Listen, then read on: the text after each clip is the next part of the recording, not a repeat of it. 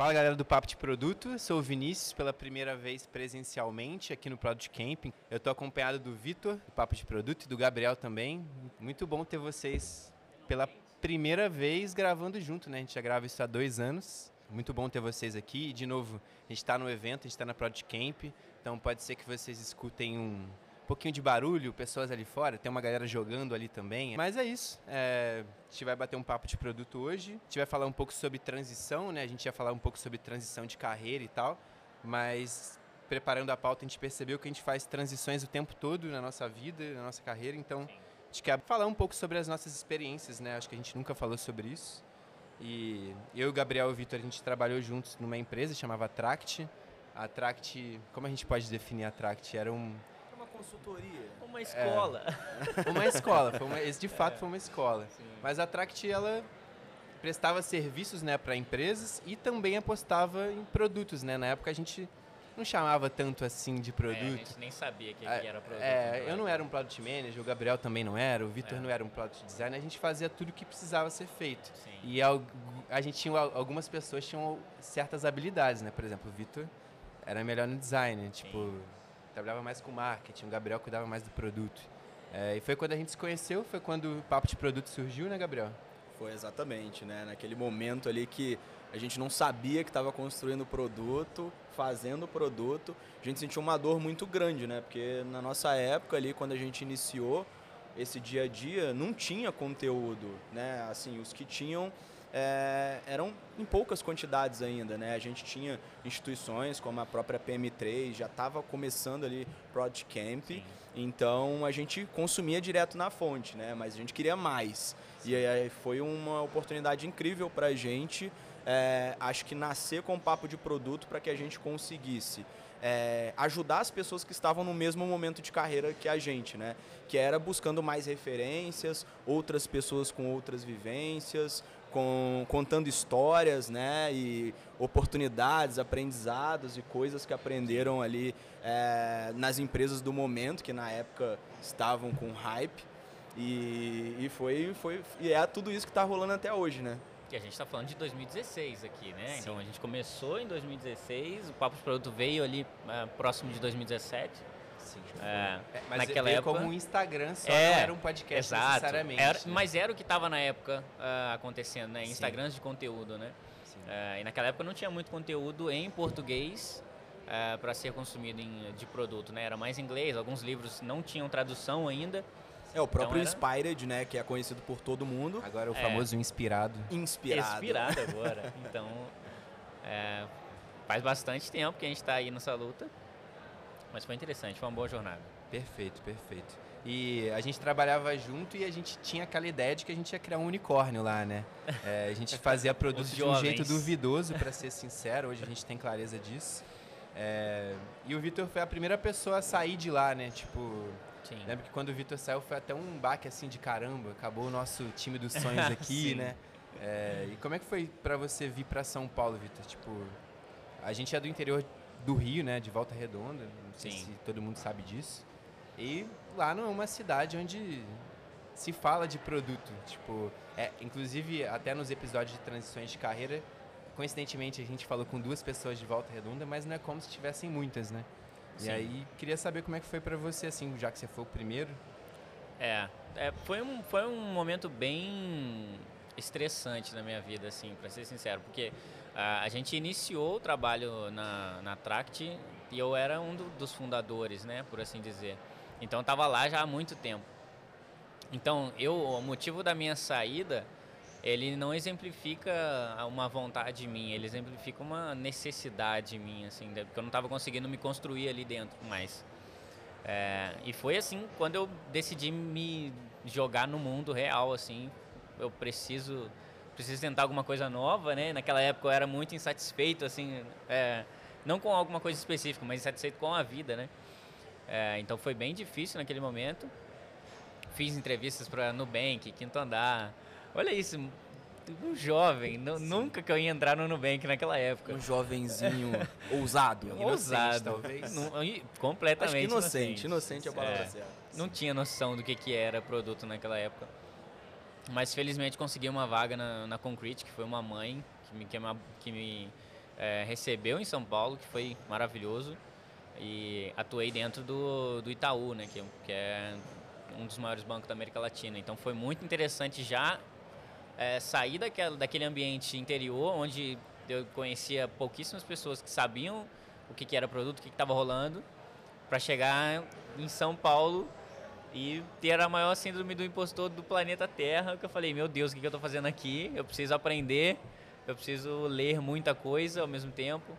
Então foi um momento bem estressante, né? Foi, foi muito, muito difícil, porque é, sem muitas estruturas, sem muito, muita grana no bolso.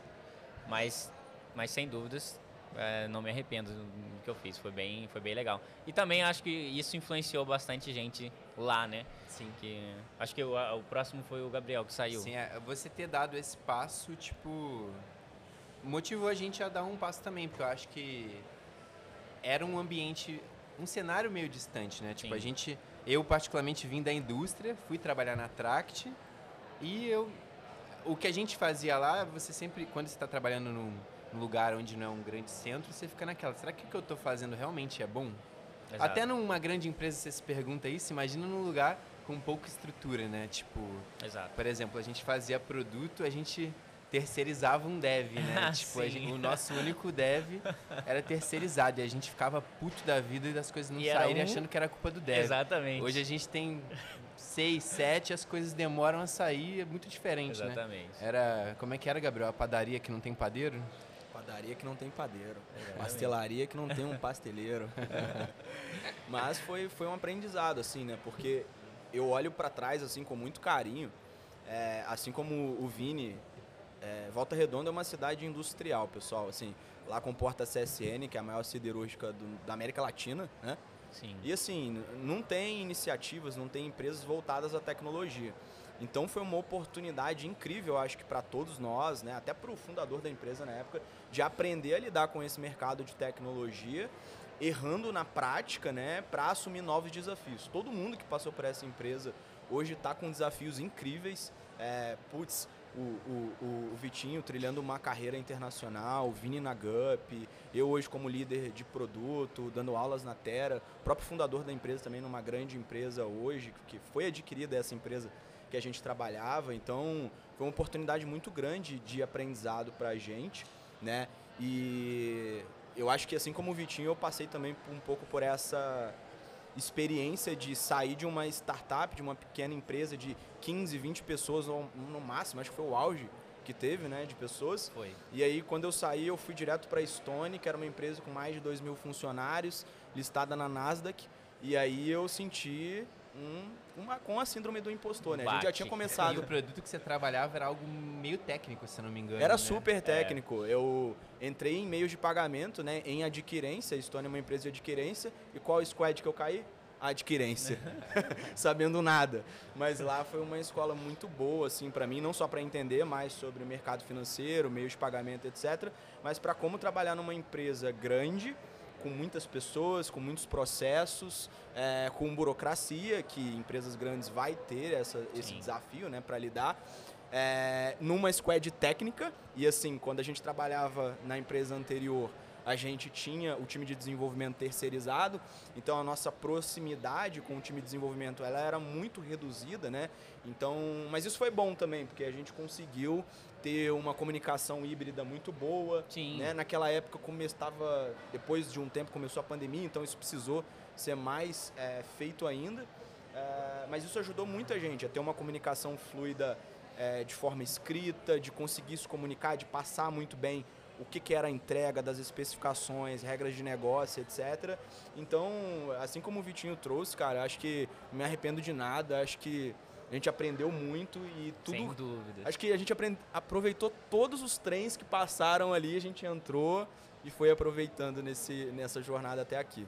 Sim. E foi muito bom porque o, o- o Rafa, que era o fundador da empresa, ele era o, o louco do Asana, né? Tipo, então a gente foi obrigado. Obrigado não, foi ótimo, é. né? Tipo, obrigado parece que foi uma coisa ruim, mas foi excelente a gente ter, ter, lidado com isso porque a gente passou a ser muito, tipo, organizado nas É. coisas, assim, visualmente falando, por exemplo. Você vai fazer uma documentação ou uma especificação de alguma coisa, até quando não era uma história de produto, era qualquer outra coisa, a gente tentava deixar o mais claro possível. E, e, acho que até por isso, assim, eu sou uma pessoa com uma certa aversão a templates de coisas, tipo, tem que escrever a história do usuário desse jeito, sabe? Uhum. Tipo, não tem que ser desse jeito.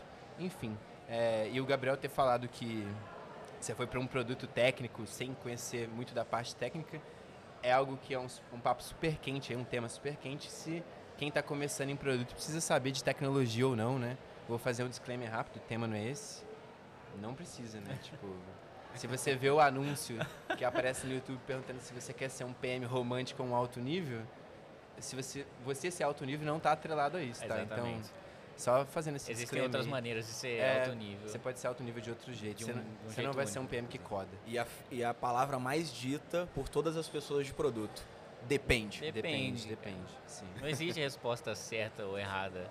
Existem um, boas práticas, existem, existem padrões, é, mas não necessariamente tudo acontece dentro desses padrões. Então, tudo sim. depende, tudo depende. É, e tipo, a gente falou de pandemia, né? A minha transição, acho que a do Gabriel coincidiu também, um, dois meses antes da pandemia começar, né? Eu lembro que eu me mudei para São Paulo, deu um, tava louco com a vida nova, né? Um volta redondense numa Sim. cidade grande. Não deu nem um mês, as pessoas já estavam com máscara dentro do Sim. metrô. Aí você não sabia se ia durar uma semana, um mês, um ano, né? É... Eu acabei não tendo esse contato todo tipo de escritório. O time não era tão grande também, era uma empresa que estava começando, hoje tem, sei lá, 10 vezes mais o número de funcionários. Uhum. E foi uma experiência legal também, assim, porque era uma empresa 100% presencial ali, todo mundo tinha que estar no escritório todo dia e a gente teve que se adaptar para o remoto. Inclusive, o nosso produto era uma coisa. É, é, era um produto que acontecia presencialmente, né? era uma imersão, tipo um, um curso, praticamente. E a gente teve que passar a fazer isso no, online. A gente passou a chamar de low touch, né? Tipo, você tem que saber produtizar as coisas, né? Tipo, low touch nada mais é do que uma videoconferência online, né? Então, a gente teve que envelopar, fazer isso ser legal, tipo. E, e, pô, o time de produto teve que pensar na qualidade da imagem, na experiência que o aluno ia ter, porque não era um produto barato, enfim. Foi uma experiência legal e, mais uma vez, mais uma transição, tipo, tivemos que mudar da noite para o dia ali. Então, de novo, transição não é só você vir trabalhar com produto, acontece é, o tempo todo, né? Isso que eu acho interessante, que a, a, transição de carreira não é simplesmente você mudar de cargo é, pra gente que já está bem adultinho já, a gente sabe que muita coisa acontece em volta no, da nossa profissão, né? Então, às vezes envolve uma transição de cidade. Hoje não muito, mas é, por conta do trabalho remoto, mas an antigamente as empresas pagavam a gente para a gente mudar de, de, de, empresa, né? Que aconteceu comigo, para a gente mudar de cidade, perdão.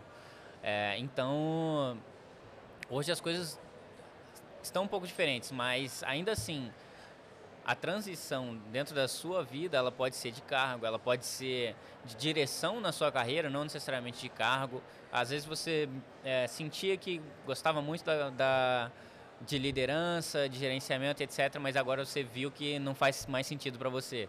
Você prefere ir para um lado mais técnico. Então, não necessariamente você mudou de carreira, mas mudou de, de âmbito dentro da sua, da sua carreira, né? Transição então, de mercado também é mega comum, Exatamente. Né? Por exemplo, eu estava trabalhando até o ano passado muito com B2B. E aí eu fui para o TC, assumi um desafio no B2C. Então eu falei, cara, uma oportunidade incrível, é uma transição Sim, de total. oportunidades, contextos que eu precisei absorver e que eu gostaria. Então, vai ser muito comum na carreira de uma pessoa de produto, seja design, seja trabalhando com a gestão de produto em si, de ter que lidar com essas transições que o Vitinho comentou, Sim. mas também com o próprio mercado que você vai estar, né? Às vezes você está, por exemplo, numa empresa que trabalha com food service, né? Por exemplo, como o iFood, e aí você vai transitar para uma empresa de meio de pagamento ou para uma fintech, ou para um Nubank da vida. Cara, o contexto muda, o tipo de usuário, Sim. a dor, tudo isso vai mudar. E às vezes até na própria empresa, né? Por exemplo, na época que eu estava trabalhando no PicPay, tinha contextos muito diversos lá, desde como você melhorava a experiência de um pagamento, até como a pessoa ia trabalhar com crédito em si. Né? Cara, são experiências, são dores, são contextos, legislações. Então tudo isso é uma transição e às vezes a pessoa vai ter essa oportunidade né, de transitar dentro da empresa de uma business unit, né, ou melhor, trazendo aqui um contexto ali, uma área da empresa que funciona de um jeito para outra área que funciona de outro jeito. Isso vai ser uma transição e a gente precisa, né, como pessoas de produto, cada vez mais ter inteligência emocional, linha de raciocínio clara para absorver esses contextos e lidar bem no dia a dia, priorizando o produto certo, a solução certa para a dor do nosso usuário. Sim. É, e acho que entender as especificidades do mercado, por exemplo, acho que é uma das transições mais bruscas para mim foi do B2C para o B2B, sabe? Trabalhava na Tembice com conversão de checkout, aumento de conversão de checkout, milhares de usuários. E agora o meu foco é mais no B2B, é mais na empresa, sabe? É um, é um produto é focado, é uma quantidade menor de clientes. O, o cuidado que você precisa ter é muito maior. Não dá para lançar qualquer coisa, experimentar rápido. Exatamente, produção, é um pouco um mais cuidado, né? complexo, né? sim. E, por exemplo, ciclo de venda. Se é um produto, o produto que a gente lançou era, é focado em, em empresas grandes, né? A gente chama de G+. Então, pode ser, pode falar da, da Ambev, é, tem a, a, B2W, enfim, tem várias empresas que a gente pode estar como grandes aqui. E é um, é um contexto diferente, um relacionamento diferente como empresa, não só como produto. Né?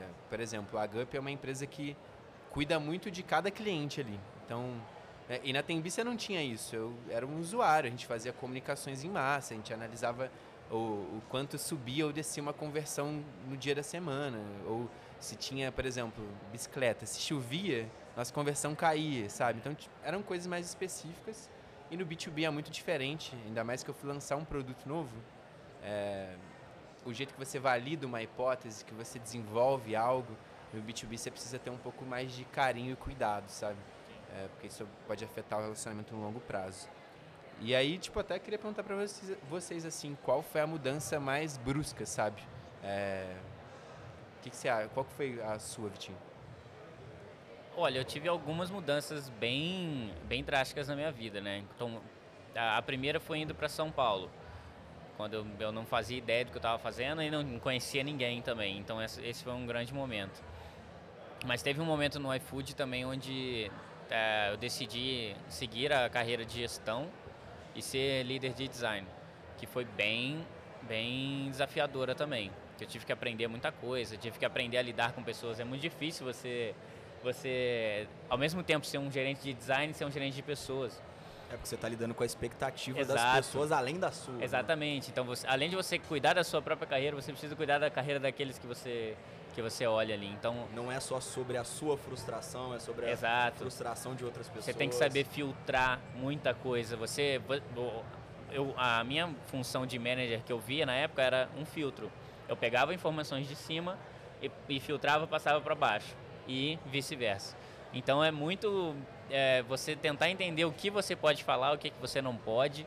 É, e eu precisava me portar como tal também. Então foi bem difícil.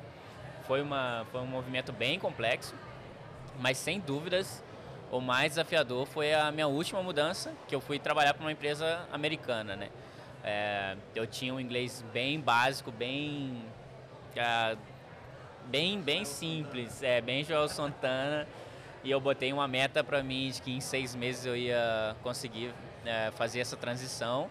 Foi uma meta bem ambiciosa, é, eu não faria isso de novo, porque eu acho que a minha saúde, minha saúde pagou um preço por isso, mas sem dúvida foi meu maior desafio, porque eu tive que aprender inglês, tive que aprender uma cultura nova, entender como as entrevistas acontecem, como eu sou avaliado, é, encontrar oportunidades em que, que um jovem brasileiro poderia é, atender ali numa necessidade específica. Então foi bem difícil, é, mas novamente não me arrependo, mas talvez eu faria um, uh, um pouco mais lento, daria um pouquinho mais de pacing ali, uh, aprender um pouco mais do inglês e, e focar um pouco mais em terapia também para poder aguentar o, a pressão que eu botava mesmo sobre as entrevistas, para me preparar, para não ficar nervoso. Então, esse sem dúvidas foi meu maior desafio. Até agora, né? Eu não sei o que está por vir, né? Acho que nós brasileiros, assim, por exemplo, eu não eu não estudei inglês na minha infância, sabe? Não fui Sim, essa pessoa. Então, aprender inglês agora é um pouco mais desafiador, assim, porque a gente fica com essa síndrome de tipo, será que as pessoas estão me entendendo e tal? Como é que foi isso? É, As pessoas falam inglês perfeito no trabalho, todo mundo, tipo... É.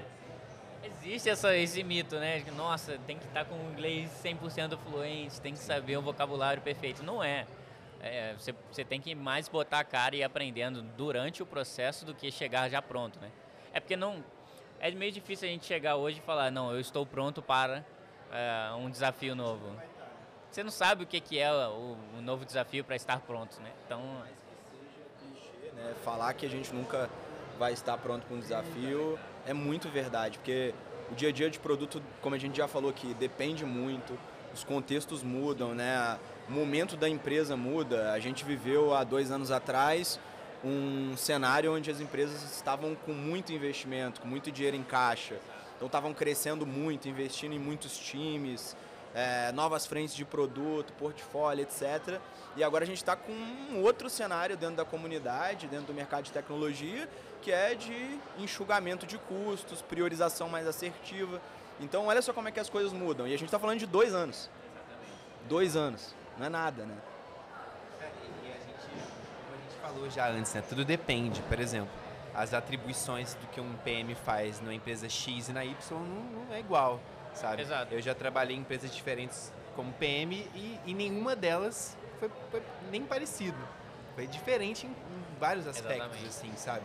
Por exemplo, tiveram experiências que eu não tinha tanta interface com tecnologia, por exemplo, sabe? É, em outros casos, não tinha tanto com, com design, sabe? Então, depende, acho que depende do desafio que você está enfrentando, né? Então, a gente nunca vai estar tá pronto, a gente só vai descobrir o tamanho da, do problema quando a gente for pegar para fazer. Sim. Até porque tem especificidades do produto, assim, que são, você só descobre lá quando você vai... Você já está mais Exato. contextualizado, né? Sim. né? Tipo, tem como você descobrir que seu produto é uma bomba cheia de conteúdo legado antes de você tentar fazer alguma coisa nova, é, né? Então... É a mesma coisa que você falar que você quer lançar o produto perfeito. Se você lançar o produto perfeito, você lançou tarde demais. E é a mesma coisa na sua carreira. Não tem como você estar tá 100% pronto para um desafio.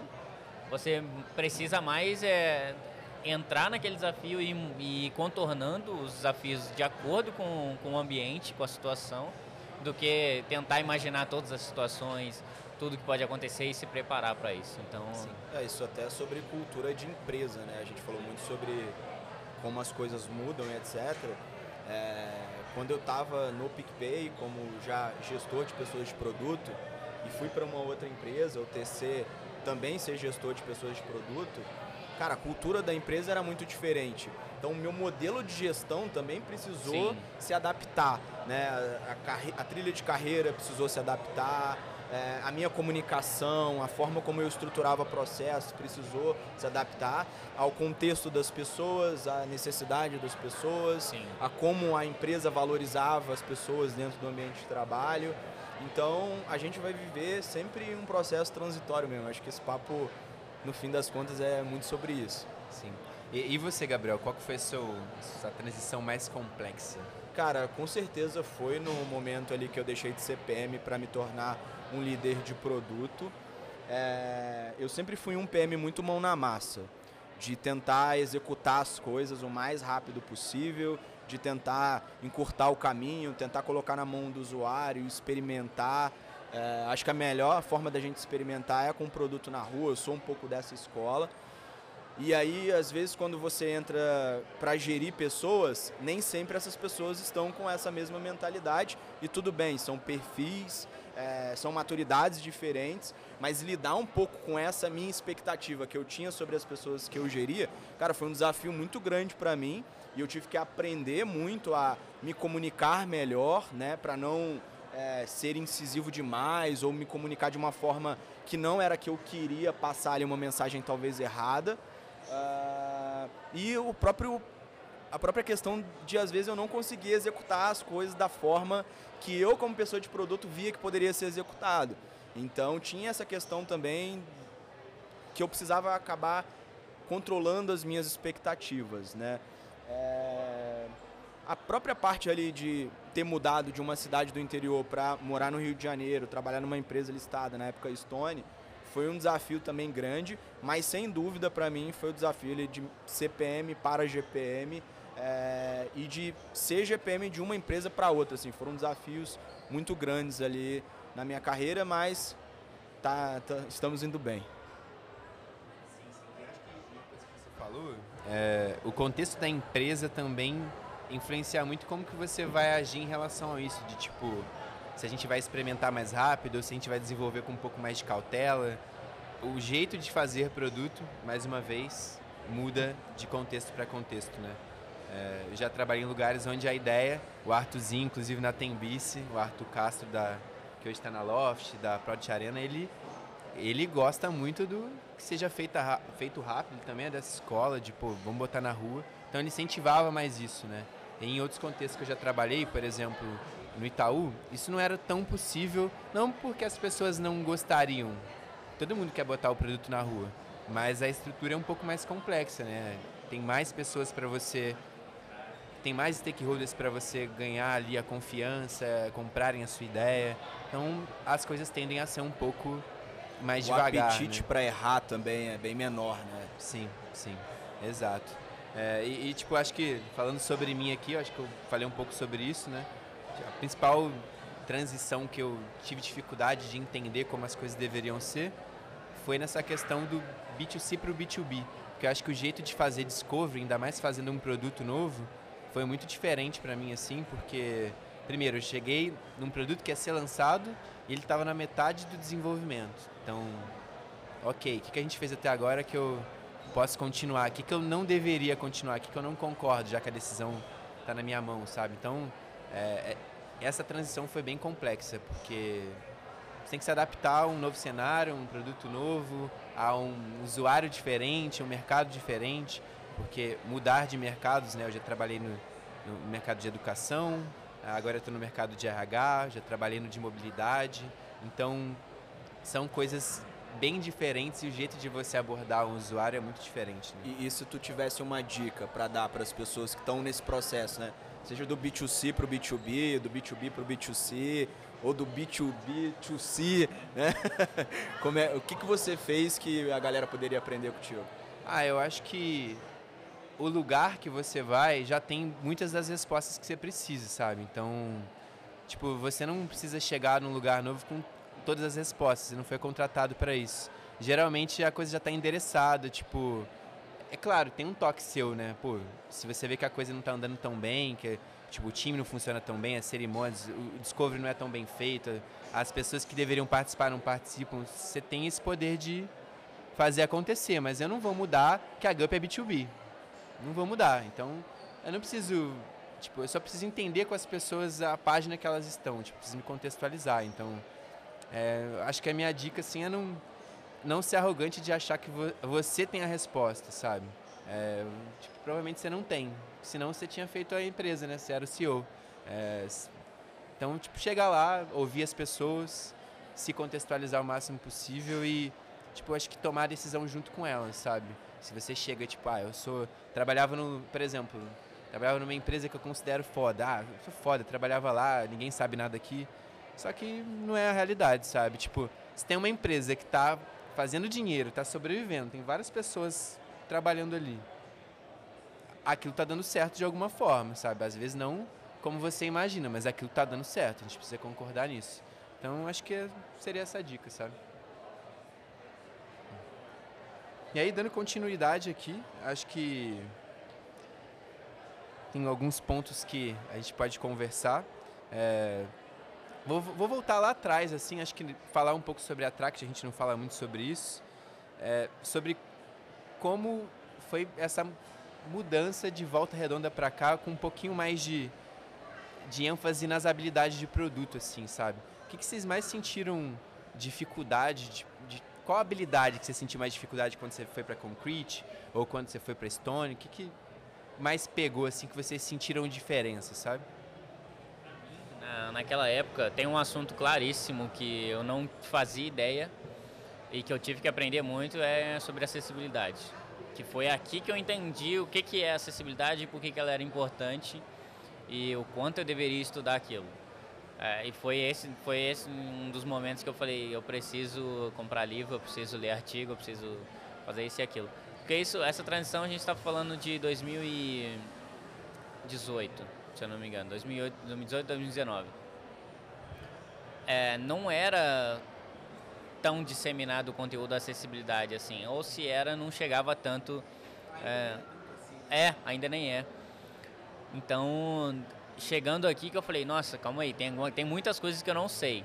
Mas esse era o principal, onde assim, eu não fazia ideia do que, que era, é, do porquê eu tinha que pensar na cor do cinza, no tom do cinza. É, por que, eu tinha que pensar no, no tamanho de fonte. É, antes era puramente visual, né? É, naquela época não tinha muitos cursos também, então é, hoje o conhecimento está muito mais fácil, mas é, digerível.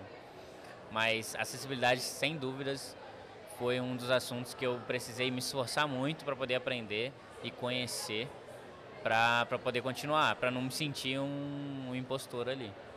É, foi bastante. E você, você o que, que você sente que... Cara, eu acho que uma das coisas assim que foi bem desafiadora para mim foi o processo de comunicação é, com muitas pessoas. Porque no contexto anterior, antes de começar a trabalhar é, empresa maior, empresa com mais pessoas, que era maior, etc. É, cara, eu lidava com, sei lá, 10 pessoas no máximo. Era e um stakeholder só, que era o principal investidor e tal, dos dois produtos que a gente atendia. Uh, então era muito simples, assim, a conversa era no WhatsApp, você ligava, resolvia. Então não tinha muita burocracia. Quando eu fui para Stone, cara, eu lidava com, sei lá, umas oito squads ali junto ao mesmo tempo. Então isso para mim foi muito diferente, porque no máximo a gente tinha lá era duas squads, uma para atuar em cada um dos dois produtos. É, na Estônia tinha mais de oito, tinha várias business units, você tinha área de CX, área de growth, é, como que você envolve essas pessoas no dia a dia. É, então isso foi um desafio muito grande para mim. Eu precisei treinar muito a minha comunicação, isso é uma das coisas, inclusive, que eu trabalho muito é, para trazer pessoas em processo de contratação que tenham quatro pilares. A gente amanhã aqui na Project Camp vai falar um pouco sobre influência de produto. Então não perca o episódio. É, se você estiver assistindo esse vídeo depois, assista a gravação do debate que a gente vai fazer no painel do Open Space aqui na Project Camp. Eu vou falar um pouquinho sobre esses quatro pilares. O primeiro é a linha de raciocínio.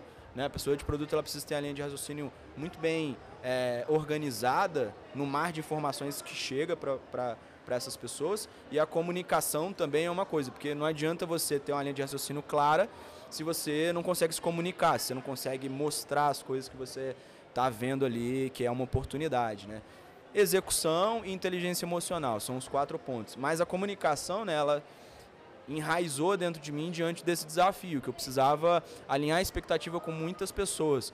Lá na Stone, eu fiquei responsável pela squad de adquirência, ela basicamente fornecia serviços e endpoints para outras squads consumirem, para eles criarem os produtos. Então, eu não entendia muito sobre adquirência, precisei aprender e precisava falar com um monte de gente que tinha várias demandas, várias iniciativas legais para fazer, mas e aí, nunca tinha passado por esse processo, né, de ter que lidar com tanta gente.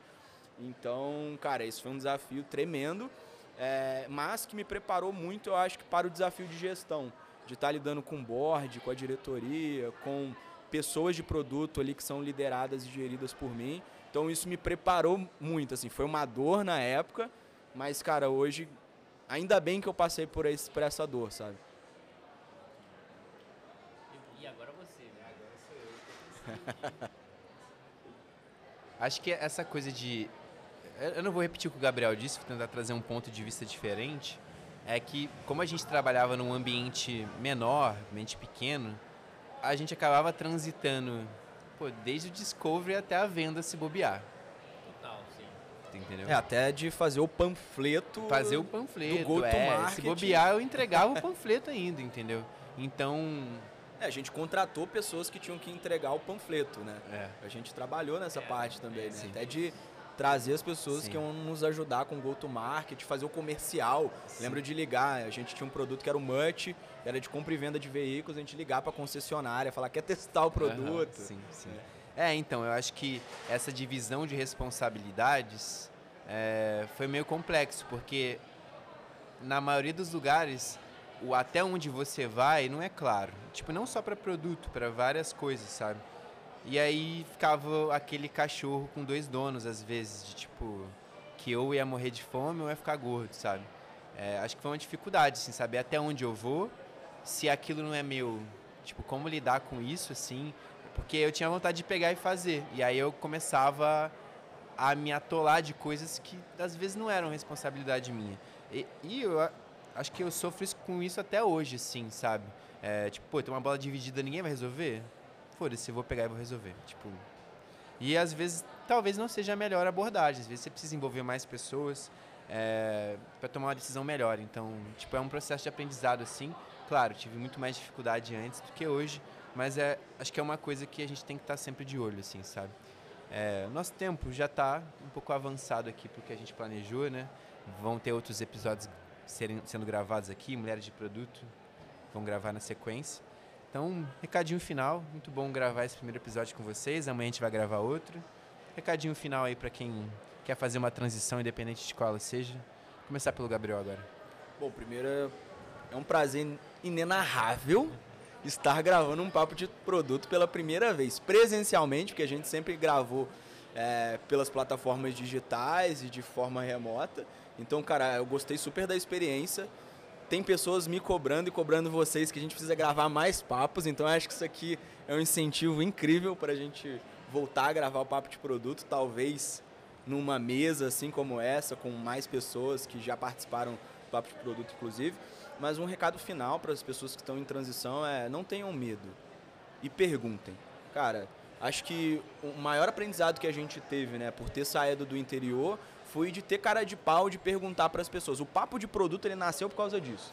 A gente falou, cara, vamos alinhar o útil ao agradável aqui e ao mesmo tempo que a gente vai conseguir entrevistar pessoas e levar conteúdo para a comunidade de produto que ainda não tinham muitos podcasts e muitas pessoas disponibilizando conteúdo para a comunidade, vamos aprender também, né? Porque foi várias vezes. A gente entrevistou o Bernardo, o Marcel, o Arthur. O Joca, a gente conversou com um o mago Joca. de produto, o Joca.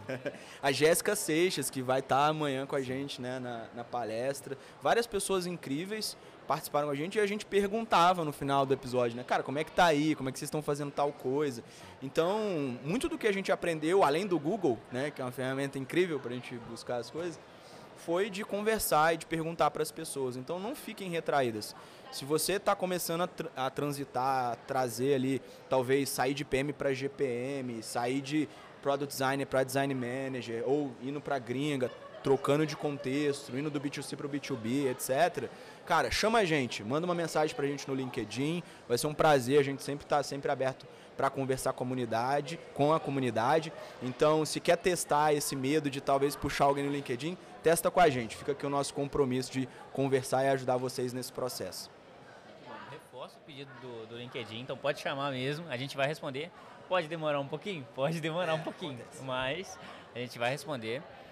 É, mas eu acho que de, de, recado final é realmente botar a cara e tentar. É, claro que a gente tem que medir as consequências, a gente tem, a gente, cada um sabe da sua realidade, né? Não é simplesmente vai lá e tenta. Mas dentro da, daquilo que você pode fazer, não, não espere o momento perfeito, porque não existe um momento perfeito. O, o momento perfeito é agora, vai lá e tenta. E o máximo que você pode receber é um não, por agora. Alguns não, mas uma hora o sim tá uma hora chega, o sim né? vem. É, não é sim. é fácil ir para gringa, não foi na primeira vez que sim. eu consegui. Então, é, vai passar aperto, vai passar por, por, muitos nervosismos por aí, mas é, eu acho que é tentar. É, é, esse é o recado que eu, que eu deixaria, porque é o que eu continuo fazendo e é o que eu vou sempre tentar fazer. Então, acho que é isso. Perfeito.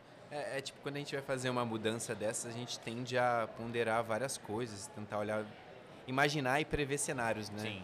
É, e às vezes não vai dar, tipo, às vezes só vivendo pra, pra, pra saber como as coisas são. E, e tá tudo bem voltar atrás também, sabe? Sim. Acho que é, recado... como, é como colocar uma feature nova em produção. Você não vai conseguir mapear todos os casos, todos os erros, todos os bugs. Você só vai conseguir descobrir isso quando botar em produção e algum usuário vier e reclamar com você. Então, é, tem coisas que não tem como prever. Por mais que o nosso trabalho seja mitigar risco, eu não conheço uma pessoa de produto que chegou e falou assim: mitiguei todos os 100%. riscos, vamos lançar, vai ser um sucesso. É, Só se a Márcia sensitiva fosse PM, né? É, não é o caso. Não tem como, então não dá. Bom, pessoal, muito obrigado você que está assistindo a gente até agora. É um prazer novamente gravar com vocês. Amanhã tem outro episódio. O Gabriel falou que talvez esse episódio e a nossa palestra esteja disponível. O nosso episódio com certeza vai estar, porque você está ouvindo ele, né? Mas a palestra não dou certeza. A gente precisa Aí a gente vai confirmar. checar com a produção. Infelizmente. Eu sempre queimo essa largada, gente. desculpa. É, tá só fazendo esse disclaimer aí pra vocês não ficarem chateados com a gente. Muito obrigado, você que ouviu até agora. E valeu. Valeu.